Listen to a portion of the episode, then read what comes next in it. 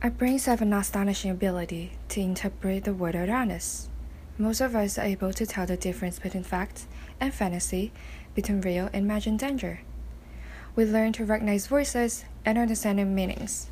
But for some, the normal, benign business of interpreting reality has broken down.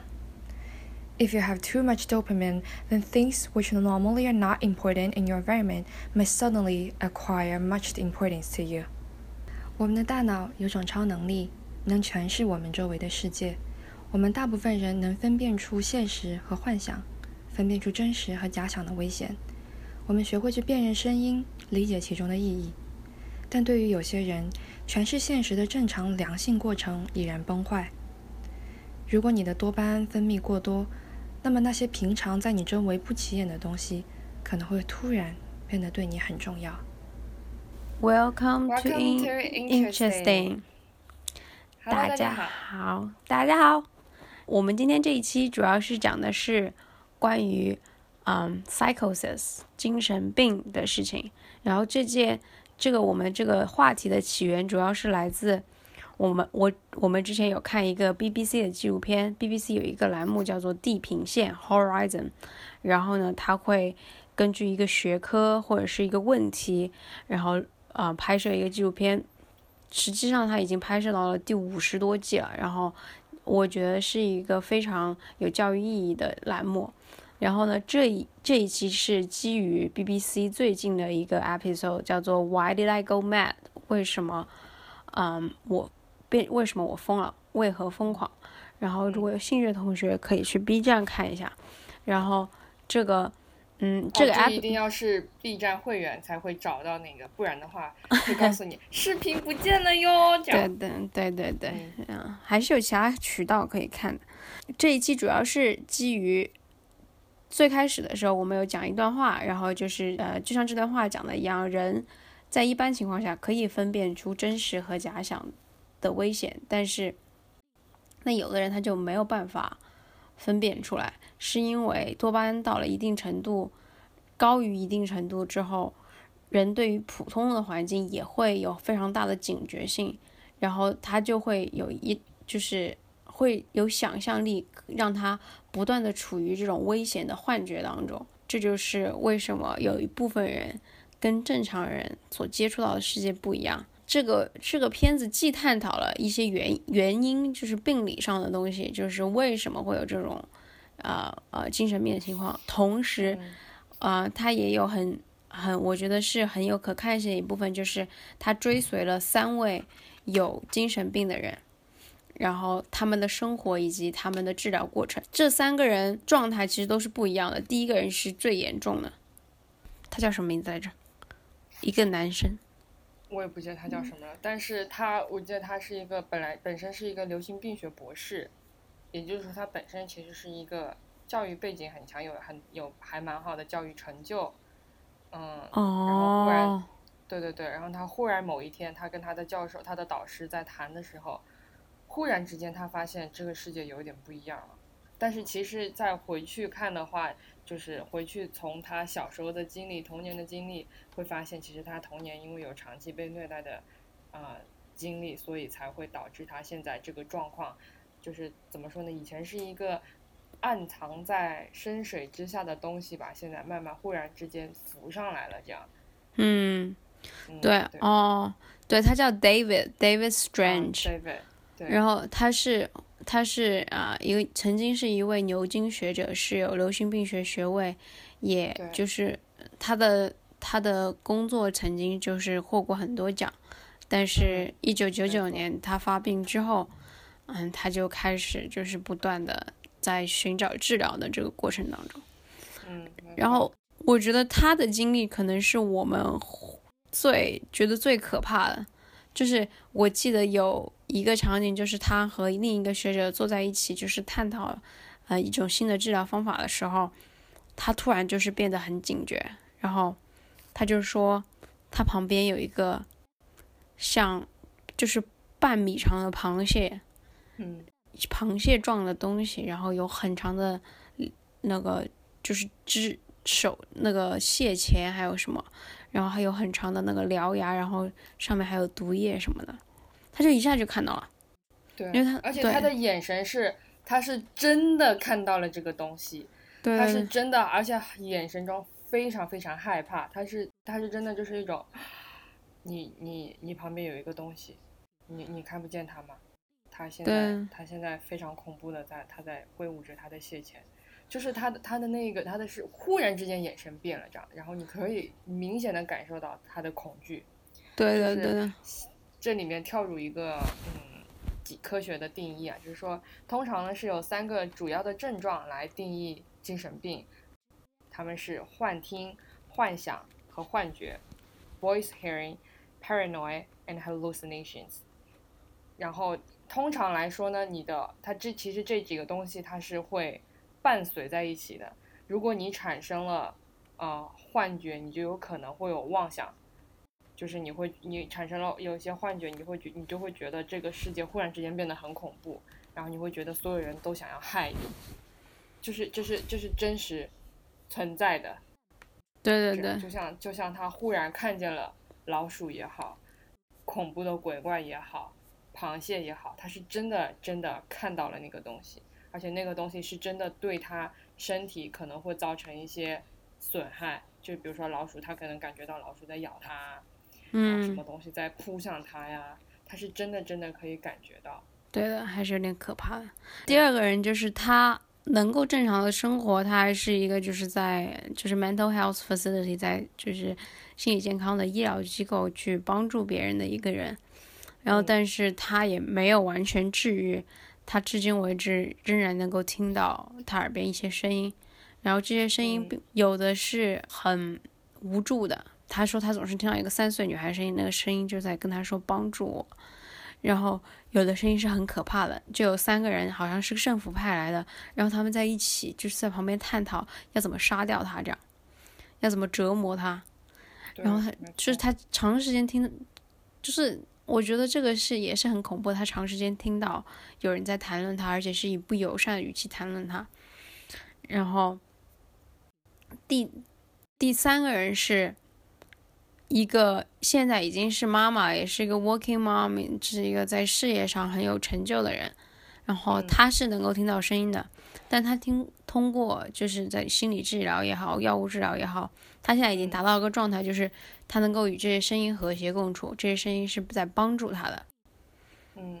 对，就是比如说这个声音会提醒他，就是他的 checklist 可能会提醒他说你带钥匙了吗？你帮你女儿检查东西了吗？你怎么样怎么样？就是会，就是他已经把这些声音作为他生活的一个工具了。对嗯，然后，对他说是他说这个整个改变的契机是他的他遇到一个心理咨询师，然后这个心理咨询师说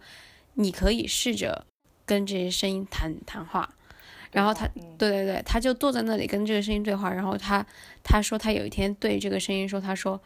谢谢你让我注意到这些我没有注意到的情绪问题，然后对不起，我之前就是一直在因为只是因为听到了你，然后我就攻击你，然后一直嗯就想要摆脱你。他说你你肯定，他跟这个声音说你肯定觉得很孤单。他这样说了之后，这个声音他听到这个声音有很长一段时间的沉默，然后那个声音就说谢谢你。他说这是一个，我觉得这个是一个，我听到这个，我觉得这是一个自我和解的过程吧。我觉得这个声音肯定是嗯他的一部分，然后因为他一直自己不接受自己，然后现在和解了之后，所以他就能够跟他们和平共处了。嗯，没错，这真的是一个很神奇的东西。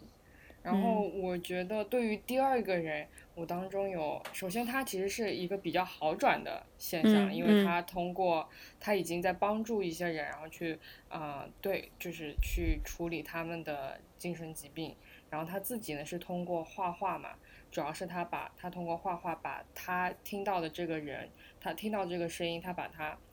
具象化，然后他把它反映在纸上。比如说，但我的中间有一个就是让我很心痛的事情，就是你刚刚提到那个三岁的小女孩嘛，嗯嗯，哎，还是三岁还是另外一个，反正就是一个小，他听到一个小女孩的声音，然后他觉得那个是一个友善的声音，但因为那个声音一直在哭诉，就是寻求帮助这样，然后他就觉得，呃，他就感觉到好像是自己的错误没有办法帮助到他。这种感觉，因为那个小女孩就是她，就一直在遭受，她长期在遭受虐待，然后她很需要人去帮助她，她一直向这个女生求救，但这个女生没有办法帮她，然后她就觉得就是很伤心这样，所以就是这些声音是对她有这样子的一个影响的，嗯，然后呢，当中就是也有说到她的一个治疗方式啊，就是嗯，有一个科学家帮助她，让帮助她把。他听到的声音用电脑绘图的方式，很具象的表现出来，就是真的有眉毛、有眼睛、有鼻子，然后会动这样。然后那个科学家就是讲话，就是通过话筒，然后通过变声器跟那个跟那个形象符合的那个声音，然后这个女生就对着这个声音，对都对着这个三 D 动画去跟他交谈。因为科学家觉得你把这个声音具象化，然后把这个声音就摆在你面前的时候，你。可以更有勇气的去对待他，去跟他对话，这样。然后，而且这个女生她就是，她当中也有讲到，就是她听到的这些声音是会对她 physically，就是生理上也会造成嗯影响。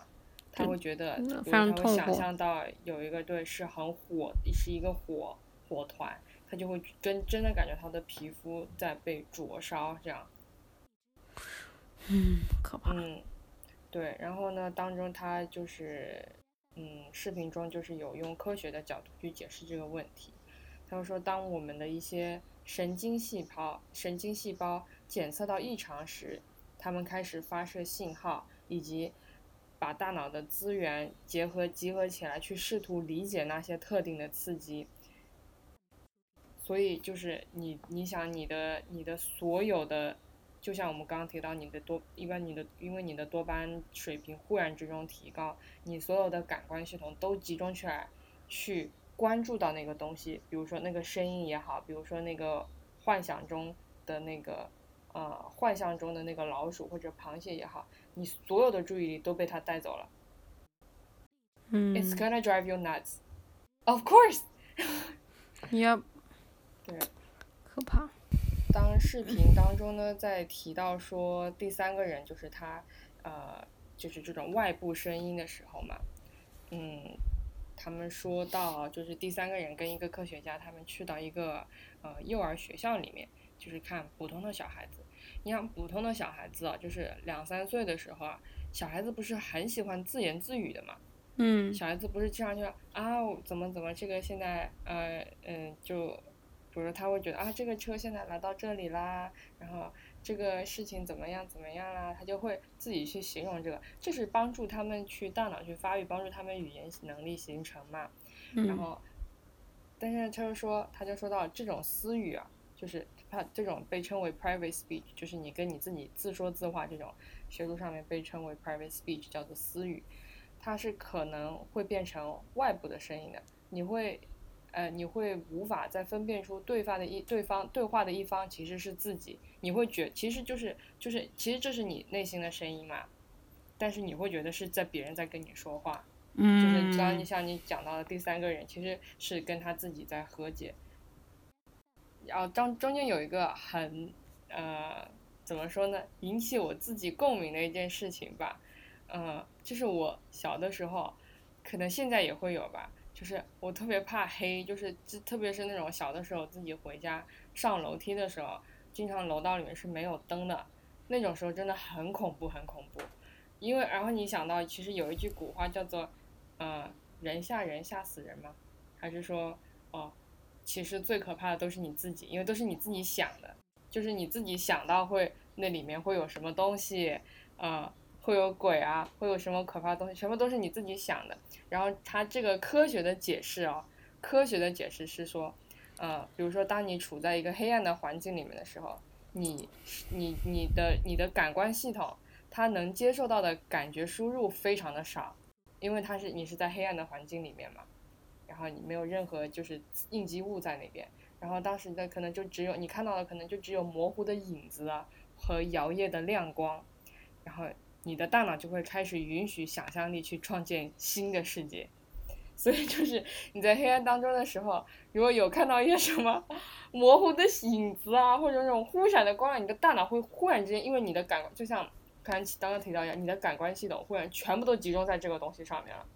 你的想象力就砰一下打开了，你就开始给它赋予新的意义，你会给它把它具象化，你把它想成很恐怖的东西，嗯，就是这样。对对的。对对对，当时提到这一点的时候，我忽然理解了他们所说的感官系统集中，你的感对你的感觉集中起来是是是什么样子的一个感觉？对对对，我觉得这这个嗯，纪录片其实并不是很长，大概一个小时吧，但是它真的探讨了很多东西。首先是它完整，它在很大程度上展现了一种他的他们的生活状态，他们。就是精神病患者，他们有不同不同的生生活状态。他们有的人能够正常的生活，有的人不能，有的人依然要依靠药物，有的人可以通过别的方式疏解。第二个是，他还探讨了这些东西的成因是什么。然后，但我觉得从这一点来说，这个片子并没有做的非常好，是因为他还是追求一定的戏剧性，就是每一个人可能到最后都会说，我小时候遭受过嗯不好的事情。嗯，但是但是其实我最开始的时候，这个这个片子也有说，他说有的可能就是天生的多巴胺的这个激素比较高，有的人可能是因为，包括他们中间探讨了就是什么能够增大你患精神病的几率。他说，如果你十五岁之前长在城市里，就会很容易，就也相比于长在农村来说，有更高的几率患精神病，因为城市里面是整个处于一个喧闹的，还有刺激很多的环境。对。你小时候长在这个里面，就会很容易出现，出现就是可能你需要警觉的这种状态。然后，对，然后他还说基因，就很多人都觉得就是什么精神病的小孩会是精神病，但是基因在这个里面扮演的啊这个角色其实并不是很大，他可能还没有就是你长在城市里面扮演的这个可能性，就是扮演的主要主要是生活环境，对生活环境，然后。遭遇啊什么？他是还有，比如说他提到了一一个叫社交社交孤立吧，社交挫败，社交挫败呀。如果你，呃，到一个新的环境里面，或者是你来被排斥、被霸凌，这种其实还还蛮容易。然后他有说到移民环境，他就说，他主要就是讲到移民人口，因为移民人口就是在成长的过程中反复被不边缘化，可能被。社交被歧视、被排斥，所以移民人口很容易出现精神病。对对对，这 对。不过确实是以我们的经验而言，一个外国人或者是一个外地人，在一个新的环境里面，就其实其实还蛮容易被边缘化。对，我看到那个地方的时候，一个是想到，嗯，不可以让自己的宝宝做移民。另外一个想到的是，不可以让自己的宝宝经常反复转校。对对对，因为因为转学校带来的压力真的是没有办法想象。对对对，我记得我就转过一次校吧，你有没有转过校？我幼儿园的时候转过很多校，但是小学、初中、高中我就没有走转过校。对，我觉得转校确实是，嗯，一个问题。我小时候转校是四年级的时候转，确实是还有会有融入不进去，嗯的这种开始。但是还好，就是我是一直是有朋友。嗯嗯嗯，可能越小的时候可能会好一些吗？因为小朋友就是大家之间就是形成团体的那个意识也没有特别强，可能越大你会越敏感。嗯，对对对对对，我觉得可能什么高中、初中转个校，我觉得肯定，哎，对，我觉得特别是初中那种时候，就是你中初中二，你的情绪，对对，就是初中，因为很容易比较叛逆期啊，就是你的你的大脑嘛，你的你处理你自己情绪能力，在一个忽然之间成长的一个急速成长的一个状态当中。然后，如果这个时候你在情绪处理情绪这方面受到了一个打击，一个社交挫折，你就可能对你之后会产生一些一系列的影响吧。对。但是，虽然产生影响，它都是可以处理的。嗯。我们都可以通过各种方式去跟跟心理咨询师谈话也好，去啊阅读，然后知晓自己到底为什么会形成，找到它的原因，然后找到它的解决方式，然后一直 talk to yourself 那种感觉嘛，跟自己对话，然后去处理自己的，掌握这种处理情绪的能力，它都是可以嗯有改善的。对，就是这些，这并不是说有这些情况就会导致精神病，而是就是就是从客观上来说，这些环境上的变化比较容易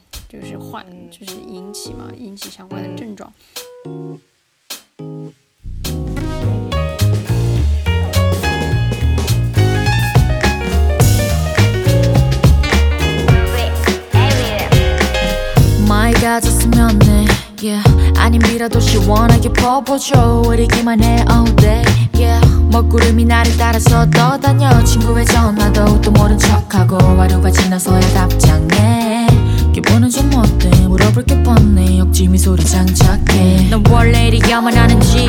슬픈 역할을 배정받은 듯이. 나는 아무 짓도 안 했는데 나만 오면 왜 우울해질까? 이 공간이 억지로 울어야 해. 드라마 주인공처럼 친구들이 날 위로하고 BGM이 깔리네. Yeah yeah. 좀 보이고 있었는데 맑았던 내 맘은 어느새. Yeah